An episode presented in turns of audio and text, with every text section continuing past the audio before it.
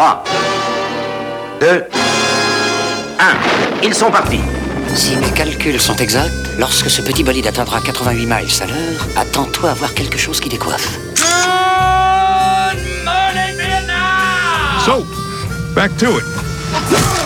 Cours, Forrest, cours You know nothing, Jon Snow.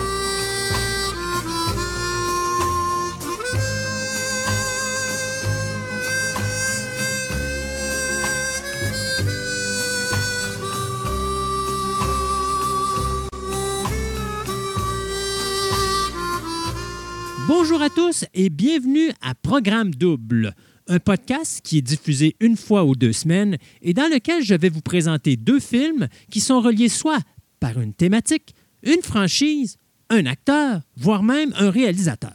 Le but de ce podcast n'est pas de vous dire ce que vous devez écouter, mais plutôt d'analyser les forces et les faiblesses de chacun des longs métrages présentés, tout en vous racontant certaines anecdotes de la production. Le tout enrobé d'une sauce très rétro. Ed Gein, surnommé le boucher de Plainfield, était un meurtrier de nationalité américaine qui prenait plaisir à confectionner de petits objets avec des restes humains. Ce tueur en série inspirera de très nombreux réalisateurs du cinéma d'horreur et sera la base de plusieurs grands classiques du cinéma nord-américain. Né en août 1906 à La Crosse, au Wisconsin, Edward Theodore Gein sera élevé par un père alcoolique et surtout une mère fanatique religieuse qui enseignera à ses enfants les préceptes de la Bible et coupera ces derniers du reste d'un monde en perdition rongé par le vice. En 1914, la famille emménagera dans une ferme isolée pour s'éloigner des influences néfastes de la ville de cette ferme située aux abords de Plainfield, Ed Gein ne déménagera jamais. En grandissant, les liens entre celui-ci et sa mère se resserreront.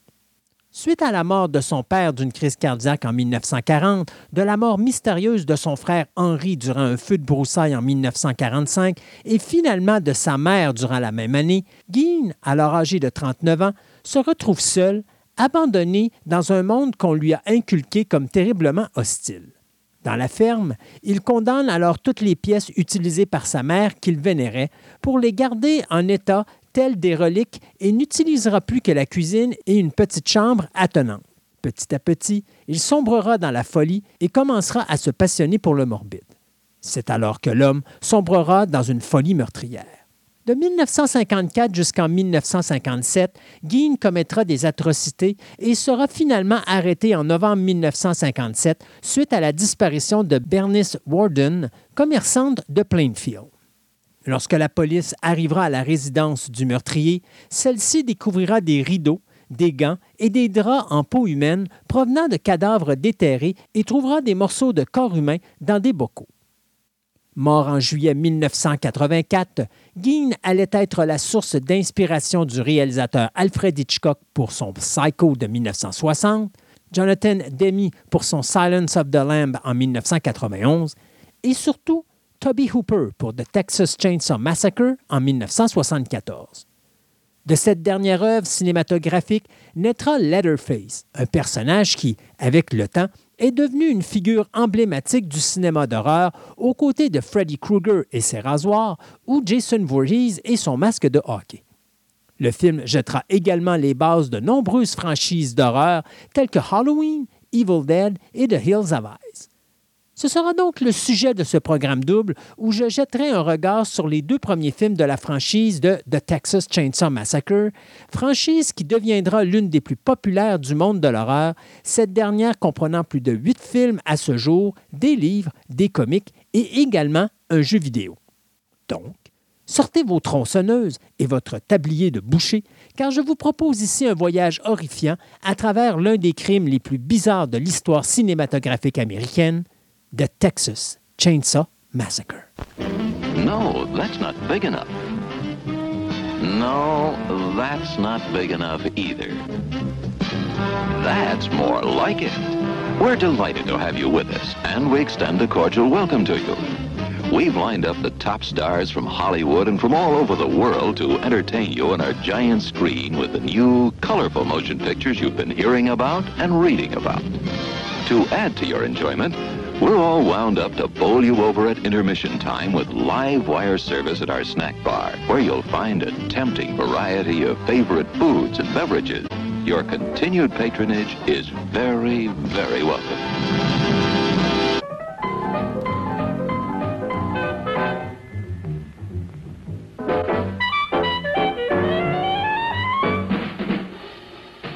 Like you crave that corn when it's freshly bobbed. You gotta beat it to the box with the butter on the top. Get with it, man. Start strolling down to the sweets that set you're rolling, the best in town. Our candy's real gone, if I'm understood. To all you squares, that means the confection is positively delicious. Cork that stuff. Give me five. Let me send you into this nutty jive.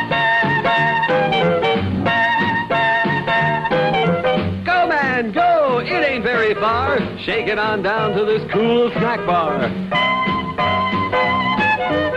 Come on, Jill. Give us a treat. A friendly pepper upper with a tasty beat. Drink Dr. Pepper, Doc, Dr. Pepper, cause it never lets you down. Frosty, man. Frosty.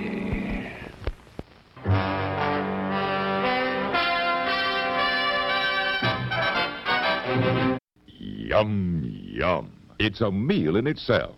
Our all meat super dog. Enjoy one now. And now, on with the show.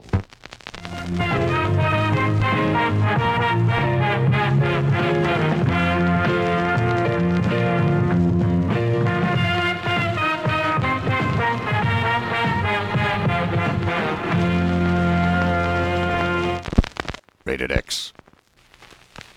Out of life. Go out to a movie.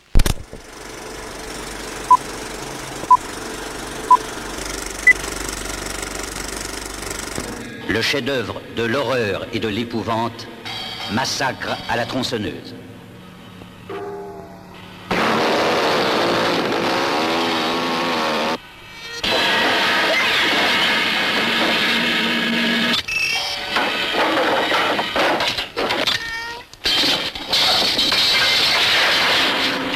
Cette histoire vraie est le plus horrible, le plus monstrueux crime qu'on ait jamais vu sur un écran.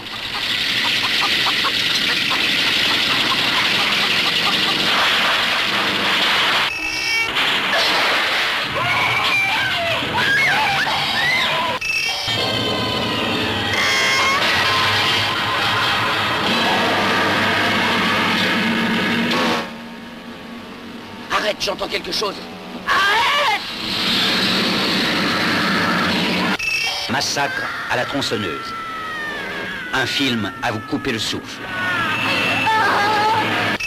Vous êtes cinglés Non Vous êtes fous Arrêtez Terrifiant, mais réel. Aidez-moi Personne ne survivra au meurtrier fou. Massacre à la tronçonneuse. The Texas Chainsaw Massacre, ou Massacre à la scie, ou encore originellement connu sous le titre de Massacre à la tronçonneuse, est un drame d'horreur qui sera distribué par les studios Bryanston Distributing Company le 11 octobre 1974. Ce film américain d'une durée de 83 minutes coûtera seulement 140 000 à produire et ramassera plus de 30,9 millions de dollars sur le continent nord-américain. Sur le siège du réalisateur, on y retrouve le metteur en scène américain Toby Hooper, lui qui nous a donné des films tels Poltergeist, Life Force et The Funhouse. Au niveau de la production, on y retrouve également Toby Hooper, lui qui avait produit les films de Texas Chainsaw Massacre version 2003, ainsi que de Texas Chainsaw Massacre The Beginning, qui fut réalisé en 2006. À la scénarisation, encore une fois, on y retrouve Toby Hooper, lui qui avait écrit les scénarios de The Mangler, Eggshells et Spontaneous Combustions, aux côtés de Kim Henkel, ce scénariste américain qui, lui, a écrit les scénarios de Texas Chainsaw Massacre Next Generation et The Butcher Boys. Dans la distribution, on y retrouve Marilyn Burns, Paul A. Parton, William Vale, Alan Denziger, Terry McMinn, Gunnar Hansen, Edwin Neal, Jim Seedow, John Dugan et John Larroquette dans le rôle du narrateur. Au Texas, en 1973, cinq jeunes gens se dirigent à bord d'une camionnette vers la maison familiale de deux d'entre eux, où ils seront alors attaqués par un tueur sadique armé d'une tronçonneuse et de sa famille de cannibales. C'est en 1969, alors que Toby Hooper travaille en tant qu'assistant réalisateur à l'Université du Texas à Austin et également euh, comme caméraman sur divers documentaires, que celui-ci réalisera un film expérimental s'intitulant Eggshell. C'est sur cette production, qui fut réalisée avec un budget restreint de 40 000 qu'il fera équipe pour la première fois avec le scénariste-producteur Kim Henkel. Suite à cette production, Hooper désirait pénétrer le marché cinématographique d'Hollywood et c'est alors que naîtra le concept de Texas Chainsaw Massacre au début des années 70. Il développera une histoire inspirée à la fois de la représentation de la violence par les médias de San Antonio au Texas et des crimes d'un certain meurtrier en série des années 50, Ed Gein. Hooper s'associera de nouveau avec Kim Henkel pour écrire un scénario, et ce en moins de trois semaines. Puis, les deux hommes créeront la compagnie Vortex Incorporated, euh, en étant le président et Hooper le vice-président. Il demande alors à Bill Parksley, un ami de Hooper, de leur fournir les fonds nécessaires pour non seulement partir cette entreprise, mais également euh, pour amasser des fonds pour la production de leur premier film. Parsley va créer, lui, une société appelée MIB.Incorporated par l'intermédiaire de laquelle il investira les quelques 60 000 nécessaires dans la production. En retour, MAB Incorporated détiendra 50% euh, du film et de ses bénéfices. Au niveau du scénario, euh, l'affirmation mensongère selon laquelle le film est basé sur des événements réels est une réponse directe aux mensonges du gouvernement américain concernant le Watergate, la crise pétrolière de 1973 ainsi que la guerre du Vietnam. De plus, l'idée d'utiliser une tronçonneuse comme arme du crime est venue à Hooper alors qu'il se trouvait au rayon de la quincaillerie d'un magasin très fréquenté durant la période des fêtes de Noël et qu'il réfléchissait à une façon efficace et rapide de se frayer un chemin à travers la foule. De plus, cette arme allait permettre au réalisateur de remplacer la musique instrumentale du film parce qu'en raison du faible budget de la production, Hooper était incapable d'embaucher un compositeur musical.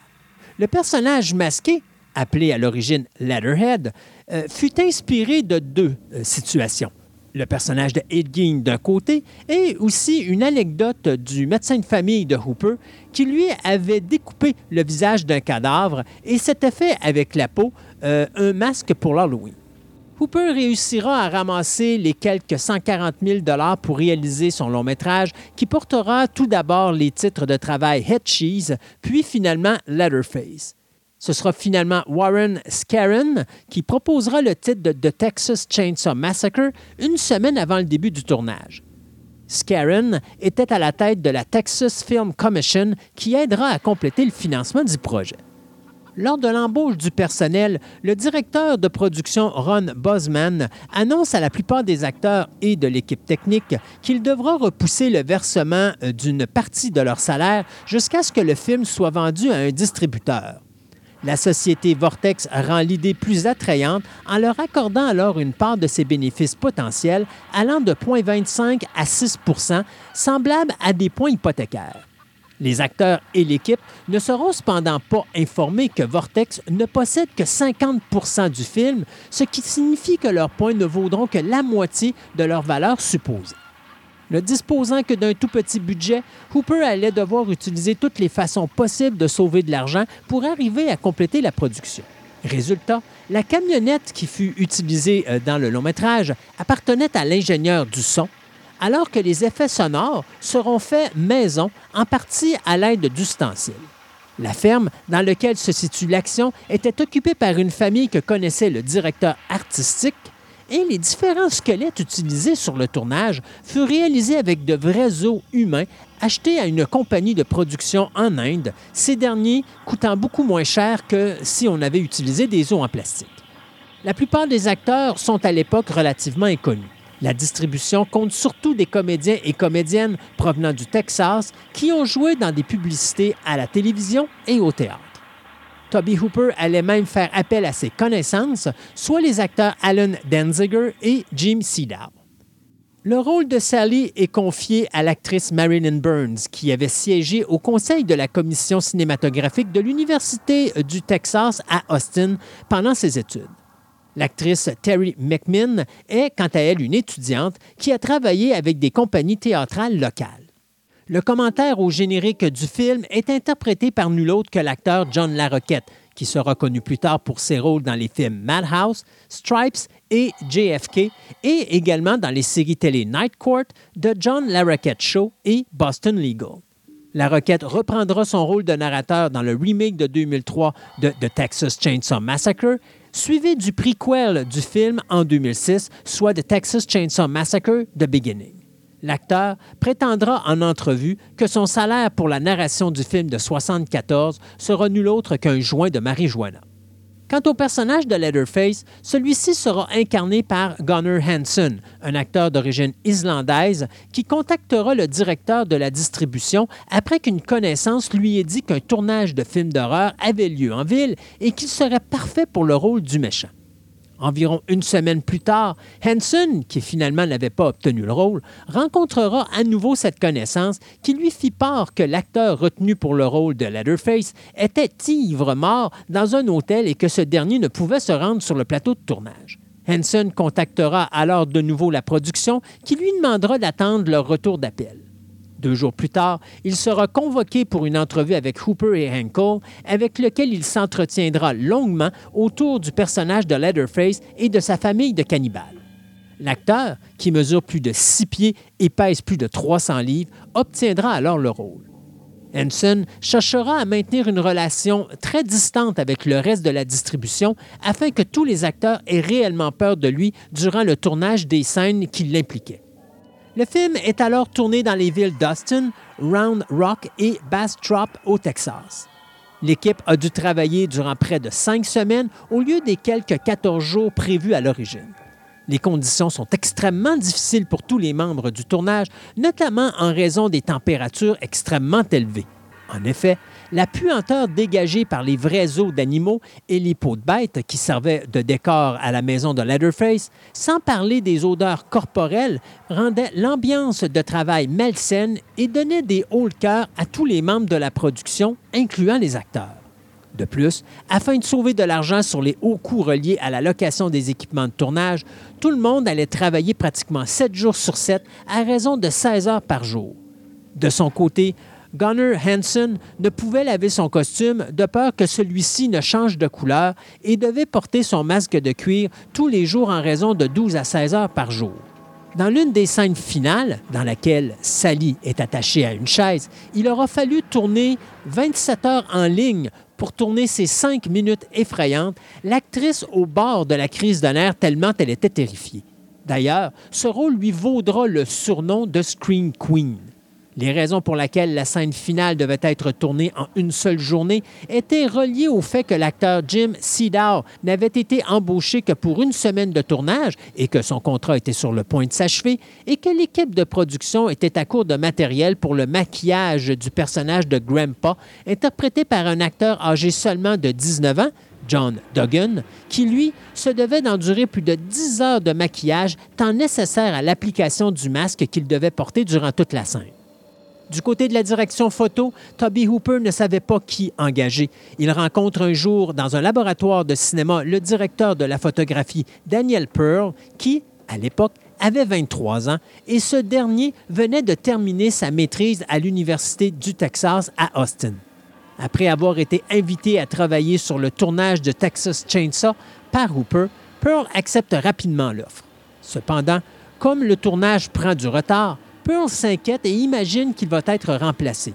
Il appellera donc le réalisateur pour savoir si le projet est en cours et à quelle date celui-ci débutera, ce à quoi Hooper lui répond que la production, qui ne dispose que de 70 000 commencera dès que 10 000 additionnels seront obtenus. Pearl téléphonera immédiatement à un ami issu d'une famille aisée et lui propose alors d'investir dans le film, ce qu'il fera euh, suite à la lecture du scénario.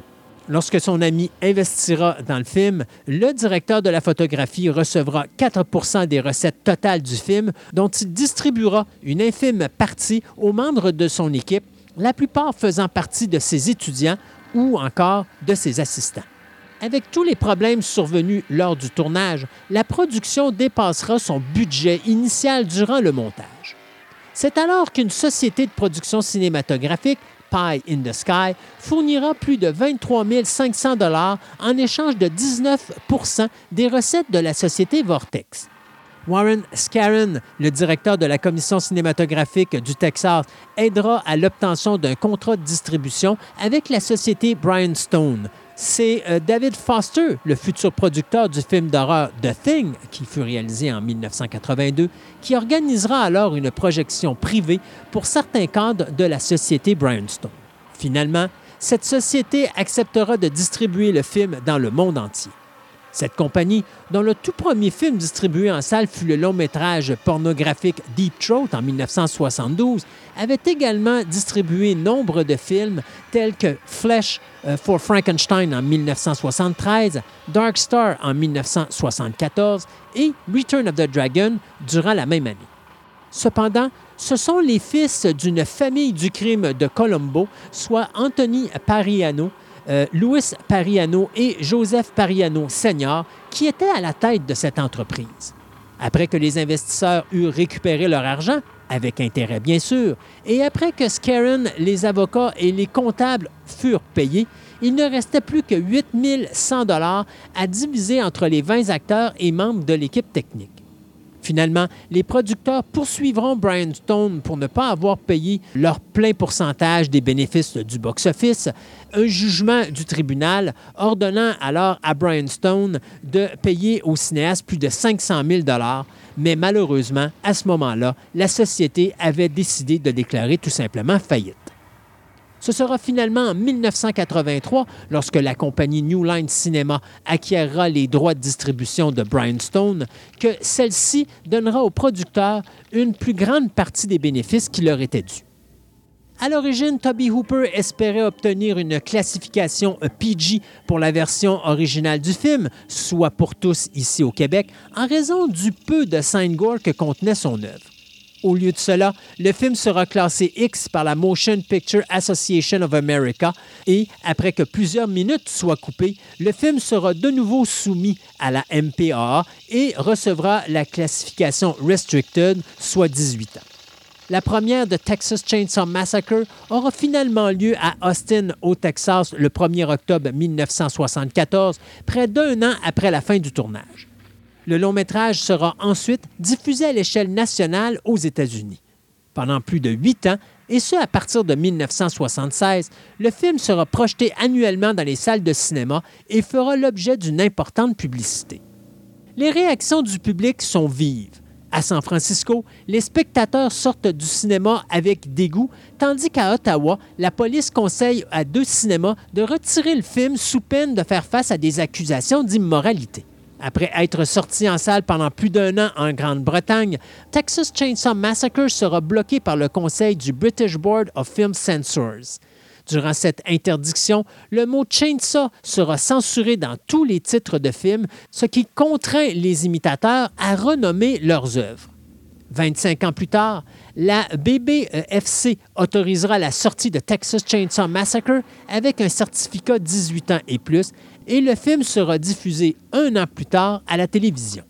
En Australie, la version de 83 minutes du film sera soumise à l'Australian Classification Board qui refusera alors de classer le film, refusant également de classer une version raccourcie à 77 minutes quelques mois plus tard. Après avoir été de nouveau refusée en 1981, la version de 83 euh, minutes se verra approuvée par la Filmways Australian Distributors avec la classification Restricted ou 18 ans. Du côté de la France, il faudra attendre huit ans avant de voir le long métrage en salle, le film étant néanmoins sorti en VHS en 1976. Le film restera euh, pendant un certain temps interdit dans de nombreux pays tels que le Brésil, le Chili, la Finlande, l'Irlande, l'Islande, la Norvège, Singapour, la Suède et finalement l'Allemagne de l'Ouest. En 1976, The Texas Chainsaw Massacre remportera le prix de la critique au Festival international du film fantastique d'Avoriaz, présenté en France. En 1998, la ferme où fut tourné The Texas Chainsaw Massacre sera déplacée à Kingsland et transformée en restaurant. En 2003, le magazine Entertainment Weekly classera The Texas Chainsaw Massacre au sixième rang de sa liste des 50 meilleurs films cultes euh, de l'histoire des États-Unis. Le film est fréquemment cité dans la liste des meilleurs films d'horreur, comme celle du Time en 2007, du Guardian Magazine en 2010. Il euh, est également élu meilleur film d'horreur de tous les temps par le magazine Total Film en 2005 et en 2010, Slant Magazine en 2013, Complex en 2017, Trillist en 2017 et le Esquire Magazine en 2018.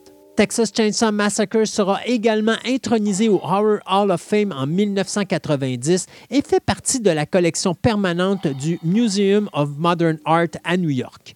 En 2012, le film est désigné par les critiques du magazine euh, Sight and Sound du British Film Institute comme l'un des 250 plus grands films de tous les temps.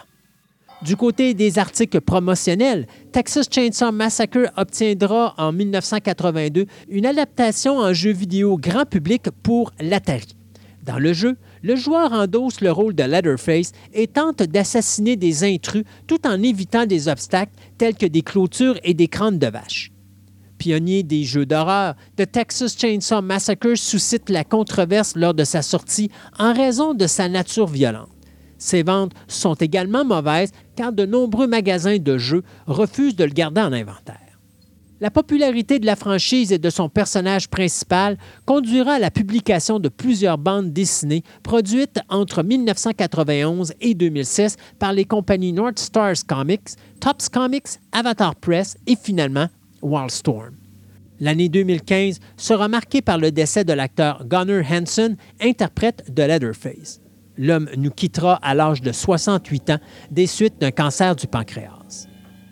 Du côté des points forts, eh bien, Toby Hooper ici décide de tourner son film tel un documentaire, ce qui donne réellement l'impression qu'on assiste à de véritables événements. D'ailleurs, le fait d'utiliser une caméra 16 mm permet d'obtenir une image granuleuse qui accentue cette impression de violence et de cruauté du sujet instaurée par une ambiance totalement sinistre et morbide.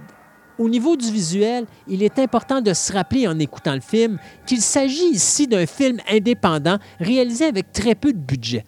Malgré cela, le réalisateur va réussir à créer habilement un climat de tension extrêmement lourd et va l'intensifier par une suite de scènes cruelles présentées avec une force vraiment brutale.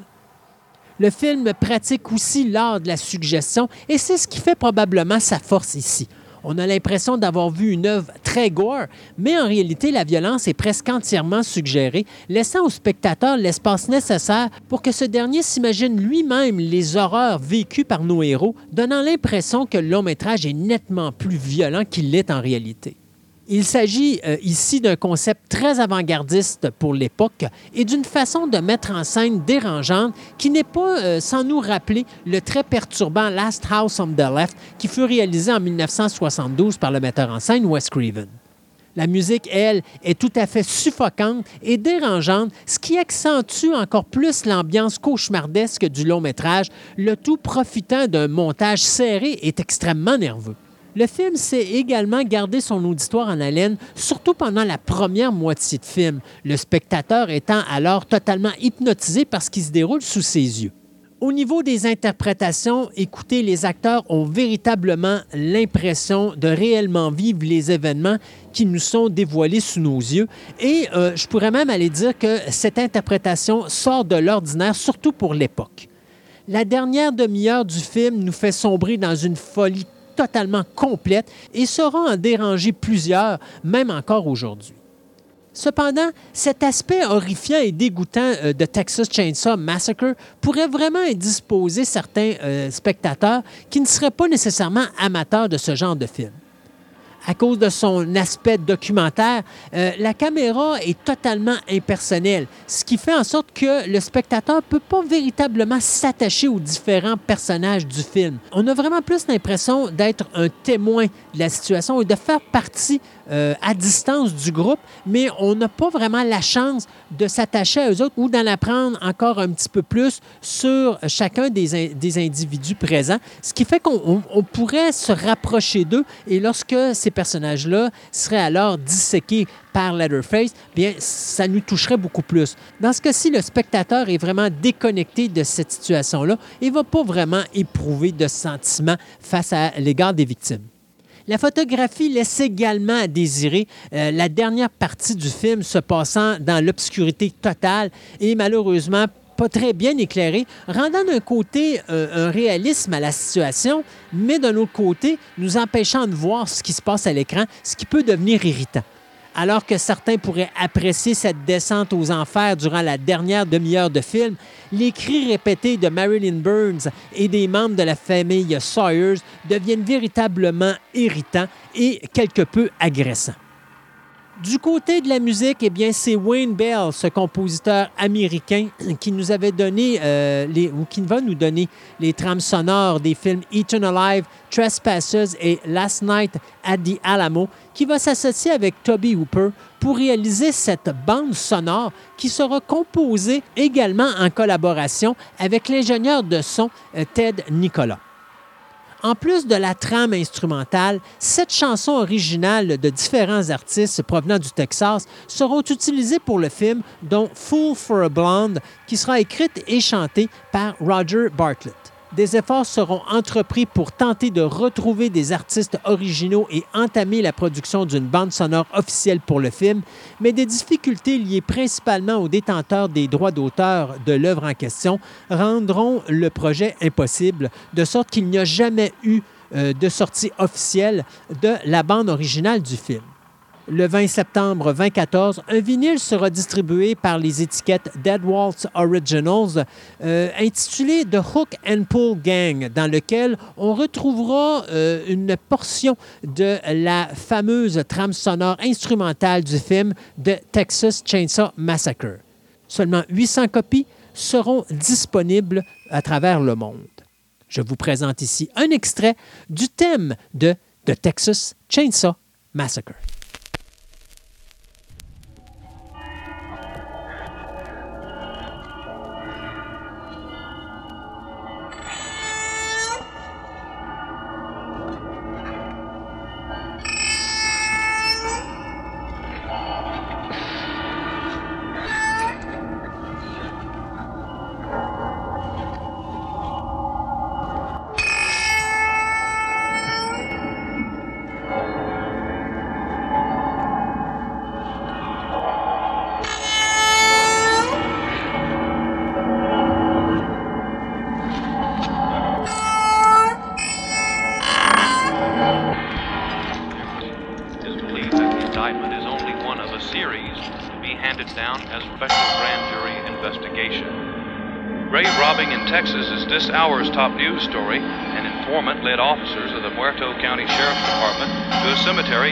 Outside the small rural Texas community of Newt early this morning. Officers there discovered what appeared to be a grisly work of art the remains of a badly decomposed body wired to a large monument. A second body was found in a ditch near the perimeter of the cemetery. Subsequent investigation has revealed at least a dozen empty crypts, and it's feared more will turn up as the probe continues. Deputies report that in some instances, only parts of a corpse had been removed. The head, or in some cases, the extremities removed, the remainder of the corpse left intact. Evidence indicates the robberies have occurred over a period of time. Sheriff Jesus Maldonado refused to give details in the ghoulish case and said only that he did have strong evidence linking the crime to elements outside the state. Area residents have reportedly converged on the cemetery, fearing the remains of relatives have been removed. No suspects are in custody as the investigation at the scene continues. Thank you.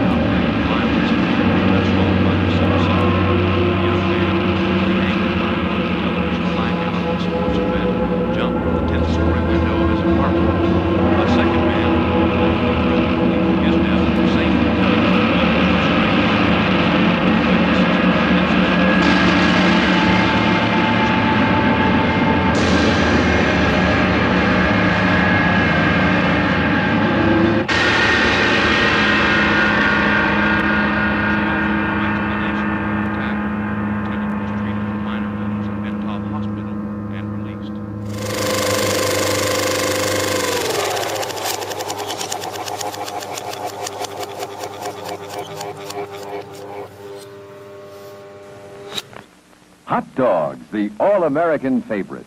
Certainly we serve them. Piping hot and full of flavor. Call for yours now. It's showtime.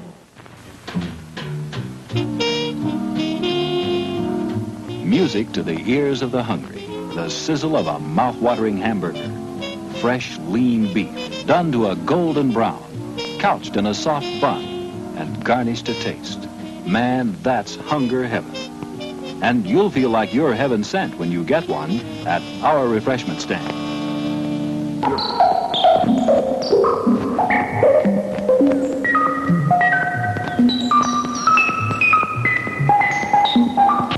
See your next movie completely free. And now, on with the show.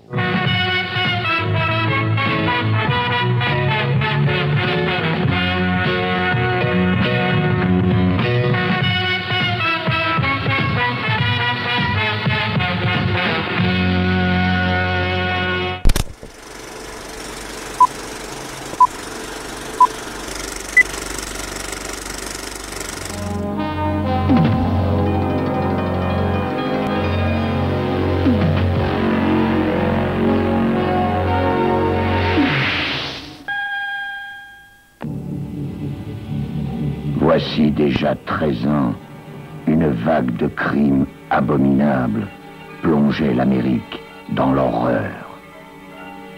Le temps, puis l'oubli, effacèrent jusqu'au souvenir du tueur. Tapis dans l'ombre, il attendait son heure.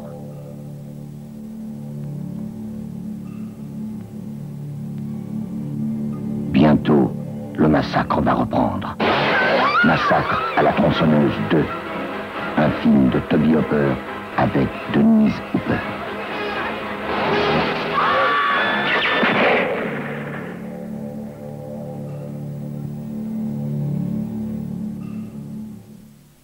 The Texas Chainsaw Massacre 2, ou Massacre à la tronçonneuse numéro 2, est un film d'horreur qui fut distribué par les studios de Canon Group le 22 août 1986.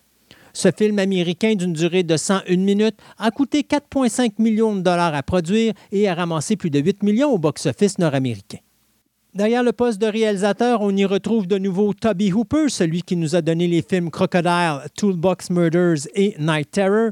Au niveau de la production, on y retrouve Menahem Golan et Yoram Globus, ces producteurs israéliens qui nous ont donné Runaway Train, Invasion USA et The Delta Force. Et au niveau de la scénarisation, c'est Lewis Miner Carson, ce scénariste américain qui nous a donné les scénarios de films tels Paris, Texas et Breathless. À la distribution, on y retrouve Caroline Williams dans le rôle de Stretch, Dennis Hopper, Bill Mosley, Jim Seedow, Bill Johnson, Lou Perryman, Chris Duridas et Ken Havert. L'animatrice d'une ligne ouverte d'un poste de radio du Texas s'intéresse à un accident bizarre survenu alors que le chauffeur d'une voiture était en contact téléphonique avec elle. Elle fait part de ses observations à un ancien policier qui, lui, est à la recherche des survivants d'une famille de cannibales dont certains membres de sa famille ont été victimes euh, une dizaine d'années plus tôt. L'animatrice est alors enlevée par deux maniaques membres de cette même famille qui l'entraînent alors dans les sous-sols d'un parc d'attractions abandonné où il se livre à d'étranges pratiques. Après le succès du premier film en 1974, le réalisateur Toby Hooper apparaîtra de plus en plus comme un one-hit wonder. En effet, outre son film Poltergeist en 82, qui fut euh, réalisé avec le producteur Steven Spielberg, Hooper enchaînera avec une série de films ayant un résultat plutôt décevant au box-office, tels que Eaten Alive en 1976 et The Funhouse en 1980.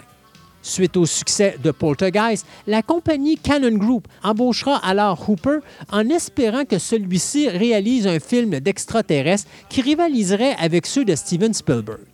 Malgré la présence de Dan O'Bannon au scénario, ce dernier ayant écrit les scénarios de Alien en 79, Dead and Buried en 1981 et Return of the Living Dead en 85, le nouveau film de Hooper, intitulé Life Force, et son histoire de vampire venu de l'espace est un fiasco monumental au niveau du box-office en 1985, ce qui euh, sera de même avec le remake de Invaders from Mars réalisé l'année suivante. Hooper, qui avait signé avec le studio un contrat pour trois films, se résout donc à capitaliser sur le prestige de son seul et unique succès véritable, soit The Texas Chainsaw Massacre. D'abord réticent, il se résignera alors à revisiter son classique de 1974. Hooper espérait alors n'être que producteur sur ce second volet, mais le budget minime le forcera à reprendre sa chaise de réalisateur. Cependant, alors que la Canon espérait un film aussi brutal que l'original, Hooper, lui, décide alors de prendre une nouvelle direction avec son film. En effet, déçu que le public de l'époque n'ait pas perçu l'humour noir qui se dégageait du film de 1974, le réalisateur jouera alors de la surenchère en ce qui concerne les éléments de comédie. Hooper, le co-scénariste du film original, Jim Henkel, avait initialement travaillé sur une idée pour The Texas Chainsaw Massacre 2 qui était intitulée Beyond the Valley of the Texas Chainsaw Massacre, idée qui incluait un village complètement habité par des cannibales. Cette idée, à l'origine, se devait d'être une satire du film d'horreur de 1980 Motel Hell, euh, qui lui-même était une parodie du film de Texas Chainsaw Massacre de 1974. Suite au départ de Henkel, Kit Carson sera alors approché par Hooper en 1976 pour écrire cette suite. Malheureusement, Carson dut abandonner l'écriture lorsqu'il obtiendra des contrats pour écrire les scénarios des films Breathless et Paris, Texas. Mais lorsque Hooper sera de nouveau impliqué dans le projet de Texas Chainsaw Massacre 2, Carson sera de retour à la scénarisation. Trois semaines seront nécessaires aux deux hommes pour l'écriture du scénario final. À l'origine, le personnage principal de Stretch devait être la sœur de Lefty, le policier, idée qui sera rapidement écartée par la Canon. Le week-end avant le début du tournage, euh, les dirigeants de la compagnie de production Canon, insatisfaits des euh, résultats au box-office des deux précédents films de Hooper, annonceront à ce dernier que son budget sera coupé d'un million de dollars, ce qui forcera alors à Kit Carson à réécrire continuellement le scénario durant la production. Pour la réalisation des scènes sanguignolentes, le metteur en scène fera alors appel au grand Tom Savini, responsable des effets spéciaux des films tels que Dawn of the Dead en 1978 et Friday the 13 en 1980. C'est d'ailleurs ce dernier qui embauchera l'acteur Ken Everett pour interpréter le personnage de Grandpa, qui devra rester sur la chaise de maquillage pendant les quelques 9 heures de temps que prendra l'application du dit maquillage pour le personnage. Au niveau de la distribution, Hooper voulait reprendre la majorité des acteurs du film original, ce qui n'aboutira malheureusement pas, à l'exception de l'acteur Jim Sedow, dont il s'agira ici du dernier rôle euh, sur le grand écran avant son décès en 2003. Pour le rôle principal féminin, ce sera l'actrice Caroline Williams qui héritera du personnage où cette dernière pénétra en courant dans la pièce où se trouvait alors Gunnar Hansen, qui était alors en pourparlers pour reprendre le rôle de Leatherface, et le scénariste Kit Carson. Elle poussera les deux hommes de leurs chaises respectives et s'en servira pour barricader la porte d'entrée avant de se retourner calmement vers les deux hommes et faire la scène demandée. Du côté de Gunnar Hansen, ce dernier devait originellement reprendre le rôle de Leatherface. Cependant, l'acteur allait décider de se retirer du projet parce qu'il trouvait que le cachet qu'on lui offrait pour le rôle n'était pas assez élevé. Ce sera finalement Bill Johnson qui obtiendra le rôle du meurtrier en série. Ce dernier regardera le premier film de 1974 une semaine seulement avant de passer son audition. Du côté de l'acteur Bill Mosley, ce dernier avait réalisé un court-métrage intitulé The Texas Chainsaw Manicure, où il interprétait le rôle de l'autostoppeur du film de 1974 et le présentera à un ami qui connaissait Toby Hooper. Après avoir euh, pris possession d'une copie euh, du film, euh, l'homme donnera la copie à Toby Hooper et le réalisateur tombera alors en amour avec le court-métrage et embauchera alors Mosley pour interpréter le personnage de Chop Top le frère jumeau de l'autostoppeur du film de 1974. Mosley dut se raser les cheveux afin de sauver une heure de travail sur l'application du make-up de Tom Savini à chaque jour. Pour le personnage de LJ, Hooper se tournera vers son ami Lou Perryman, qui avait travaillé à titre d'assistant caméraman sur le premier film de 1974. Perryman avait également obtenu quelques petits rôles dans des films tels The Blues Brothers en 1980, Fast Money en 1980 et Poltergeist en 1982. En 2009, Lou Perryman sera assassiné à son domicile par un ex-détenu de 26 ans, Seth Christopher Tatum, ce dernier l'ayant attaqué avec une hache à son domicile, puis aurait volé le véhicule de celui-ci. Arrêté par la police, le meurtrier sera condamné à la prison à perpétuité. La mort de Lou Perryman fait partie de la prétendue malédiction de la trilogie Poltergeist. En effet, trois autres acteurs et actrices sont décédés entre le premier et le troisième film de la franchise. Finalement, afin d'avoir un nom qui ferait déplacer le monde en salle, on embauchera alors l'acteur populaire Dennis Hopper, qui y trouve ici l'un des rôles les plus déments de sa carrière. Hopper déclarera plus tard que The Texas Chainsaw Massacre 2 était l'un des pires films dans lequel il avait obtenu un rôle de toute sa carrière. Hopper décédera d'un cancer en mai 2010.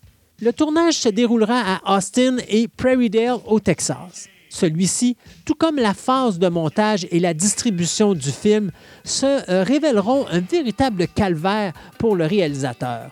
Malgré qu'il avait carte blanche, Hooper se verra alors supervisé par le réalisateur de la deuxième équipe, Newt Arnold, lorsque la compagnie Canon se montrera inquiet de voir Hooper dépasser son horaire de production.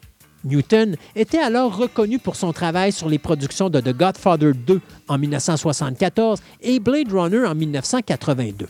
Arnold réalisera pour la Canon le film qui mettra en vedette plus tard l'acteur Jean-Claude Van Damme, soit Bloodsport en 1988. Après la fin du tournage, la compagnie Canon s'appropriera les images et réalisera elle-même le montage du long métrage sans l'assistance de Hooper. En effet, Golan et Globus exigèrent des coupures pour que le film ne dépasse pas les quelques 100 minutes afin d'être diffusé plus de fois en salle dans une même journée et ainsi faire plus d'argent au box-office. Malgré cela, le résultat final nous donnera l'un des films d'horreur les plus tordus et fous des années 80, nous présentant un Leatherface qui tombera amoureux du personnage féminin principal et un combat de scie mécanique entre le meurtrier en série vedette et un shérif qui remplacera ici ses revolvers par des mini-tronçonneuses, le tout plaçant la famille Sawyer dans le décor d'une ancienne fête foraine abandonnée. Au niveau du marketing, le réalisateur va nous montrer ses couleurs, alors que l'affiche du film sera un énorme clin d'œil à celle du film The Breakfast Club. Cependant, du côté de la Canon, les producteurs Golan et Globus seront véritablement déçus du résultat final. Avec sa sortie en salle, Hooper aura de nouveau des problèmes avec la MPA. En effet, l'organisation donnera une cote X, ce qui forcera alors la compagnie Canon à présenter le long métrage en salle dans un format unrated cut, ce qui enlèvera alors la possibilité au film de faire beaucoup d'argent.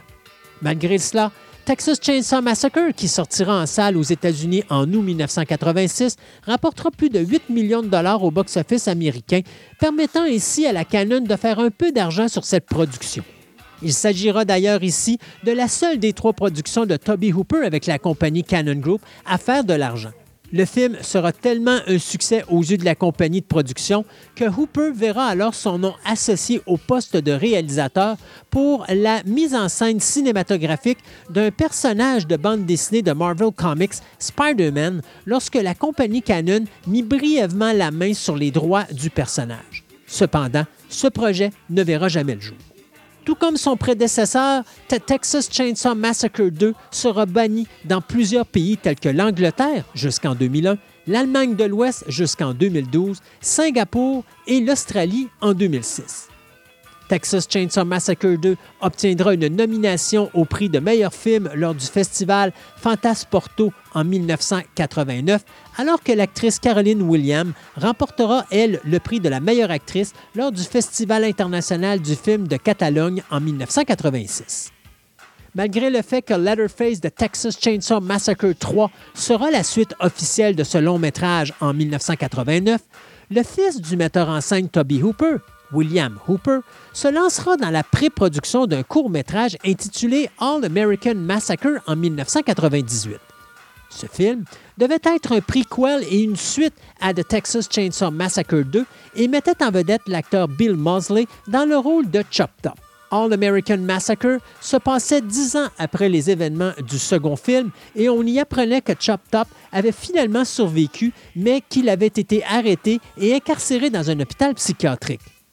C'est à cet endroit qu'il recevra la visite d'une journaliste qui réalisera alors une entrevue spéciale avec l'homme qui lui racontera alors son passé troublant. Malheureusement, Toby Hooper, qui était ici le producteur, n'obtiendra pas assez de financement pour compléter le dit projet qui sera alors abandonné après son tournage en 2000. Il existe sur le web une bonne annonce de ce court-métrage. Toby Hooper décédera de cause naturelle à l'âge de 74 ans en août 2017. Du côté des points forts, eh bien, disons que la chose la plus impressionnante de Texas Chainsaw Massacre 2, c'est les différents sets qui sont totalement hallucinants, notamment la résidence des Sawyers. Au niveau de la distribution, je vous dirais ici que c'est Bill Mosley qui se démarque véritablement en interprétant ce qui est probablement ici le seul personnage vraiment intéressant du film, soit Chop Top. L'acteur Jim Cedar est euh, également amusant dans le rôle du cook. Le rythme est tout de même très bien maintenu, surtout dans les premières 45 minutes de film, et le long métrage coule assez bien dans son ensemble, ayant tout de même bien résisté au passage du temps. Au niveau de la trame musicale, eh bien, euh, aussi bien dire que Toby Hooper a choisi de très bonnes chansons pour alimenter euh, son film, ces chansons qui vont donner vraiment une énergie incroyable à Texas Chainsaw Massacre 2.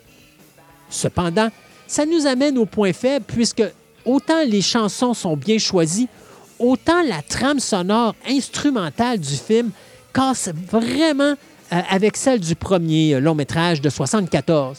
Alors que cette dernière était cauchemardesque, celle, celle qu'on a ici est réalisée à l'aide d'un synthétiseur qui nous rappelle véritablement celle qu'on a utilisée pour The Fly 2. Euh, on est vraiment loin de cette ambiance de morbidité qui existait euh, avec la trame sonore de 1974. Un autre aspect que je considère déplacé, c'est vraiment l'aspect sexuel qu'on va donner à la tronçonneuse de Leatherface.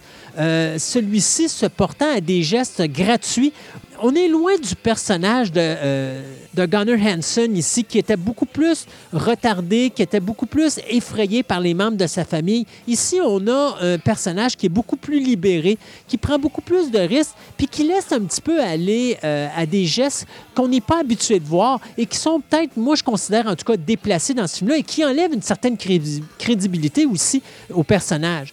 Et ce qui est très important, on est très loin de l'aspect morbide et sombre qui faisait ou qui donnait l'efficacité du film de 1974. La réalisation ici du metteur en scène Toby Hooper laisse vraiment à désirer. Et même, je vous dirais qu'au niveau de la distribution, les acteurs ont l'air vraiment laissés à eux-mêmes, complètement abandonnés dans la plupart des séquences. Euh, notamment Dennis Hopper, qui a l'air totalement perdu ici et dont le personnage ne sert qu'à montrer que ça prend vraiment un fou pour arrêter d'autres fous. Euh, quand on, regarde Dennis Hopper, par moment, on a l'impression qu'il se demande qu'est-ce qu'il fait là. Euh, il n'a pas de l'air de savoir quoi faire de sa présence. Euh, on a l'impression que Toby Hooper l'a tout simplement mis là, puis il lui a dit Fais maintenant ce que tu as à faire. Puis on dirait que Dennis Hopper s'en va sans aucune direction.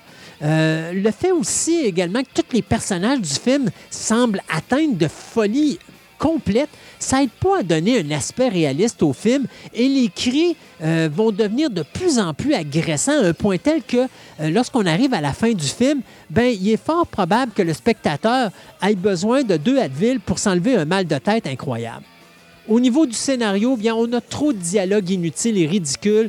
Euh, on se demande également comment des gens si peu intelligents comme les Sawyers ont pu échapper à la police pendant tant d'années. On perd tellement de la crédibilité. Euh, c'est quelque chose qu'on avait dans le premier film, mais qui est totalement inexistant dans le second. Finalement, on assiste à un combat à la euh, tronçonneuse qui aurait pu nettement être supérieur euh, à ce qui a été fait dans ce film-là. L'idée du concept est vraiment débile et excellente, mais le problème, c'est que ce qu'on a comme résultat final est maladroit et le film va se terminer sur une note stupide et ridicule qui va laisser le spectateur bouche bée face au spectacle auquel il vient d'assister. La musique sera réalisée par le compositeur Angelo Francesco Lavagnino, lui qui nous avait donné les euh, trames sonores des films The Last Days of Pompeii et War of the Planets.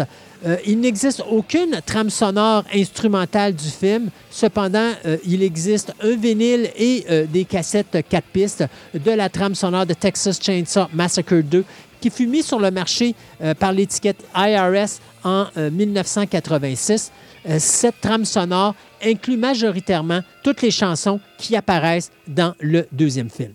Je vous donne ici un extrait du thème instrumental du film The Texas Chainsaw Massacre 2.